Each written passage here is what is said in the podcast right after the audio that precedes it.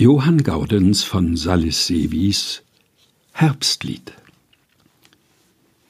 Bunt sind schon die Wälder, gelb die Stoppelfelder, und der Herbst beginnt.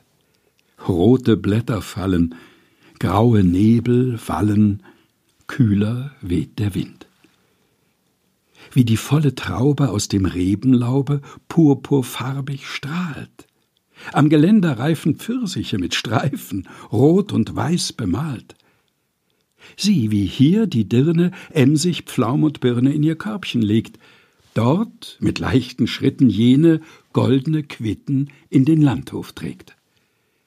Flinke Träger springen, und die Mädchen singen, alles jubelt froh. Bunte Bänder schweben zwischen hohen Reben auf dem Hut von Stroh. Geige tönt und Flöte bei der Abendröte.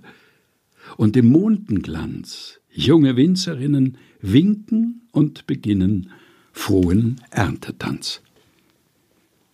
Johann Gaudenz von Salis-Seewis Herbstlied. Gelesen von Helge Heinold.